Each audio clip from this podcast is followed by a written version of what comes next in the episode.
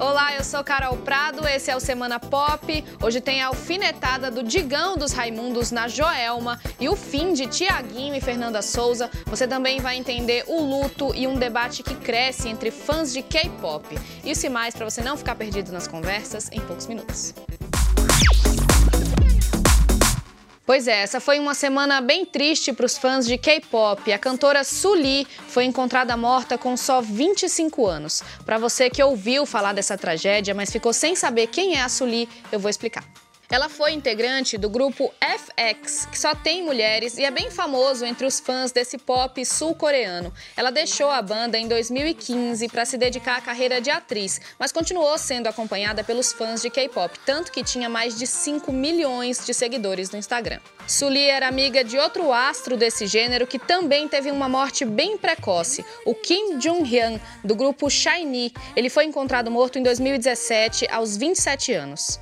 A polícia está investigando as causas da morte de Sully e trabalha com a hipótese de suicídio. Esse caso, claro, esquentou ainda mais um debate sobre a pressão no meio do K-pop e também sobre o cyberbullying, o bullying feito pela internet. A Sully era conhecida por ir contra as expectativas das estrelas femininas do K-pop. Ela falava abertamente sobre os namoros e defendia bandeiras feministas que causavam polêmica lá na Coreia.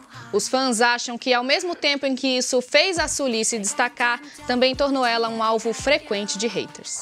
E olha, não teve nem ousadia nem alegria para conseguir impedir o fim do casamento de Tiaguinho e Fernanda Souza. Depois de oito anos, eles se separaram. Triste, mas fazer o quê, né? Acontece.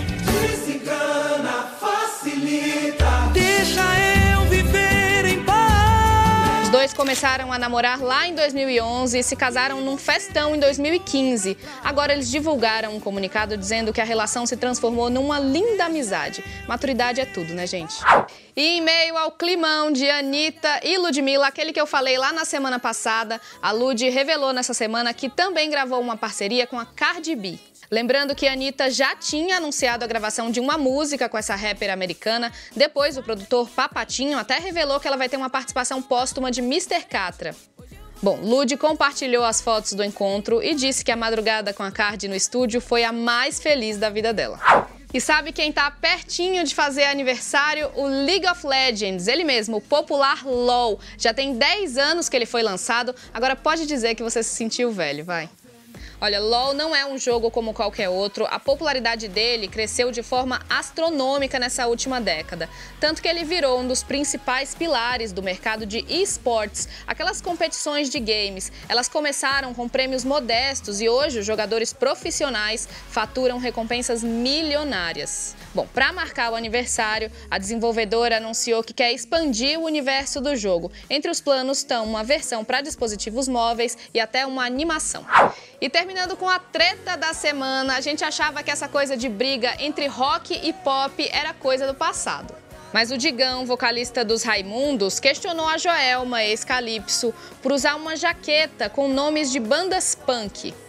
Ele compartilhou a foto dela no Instagram dizendo que para vestir essa roupa tem que ouvir e amar esse tipo de música. Digão até marcou os perfis das tais bandas no Instagram.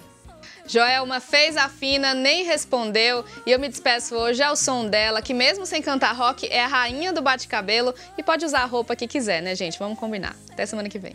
Mas foi melhor pros dois, eu entendi depois que existia vida sem você. Não teve.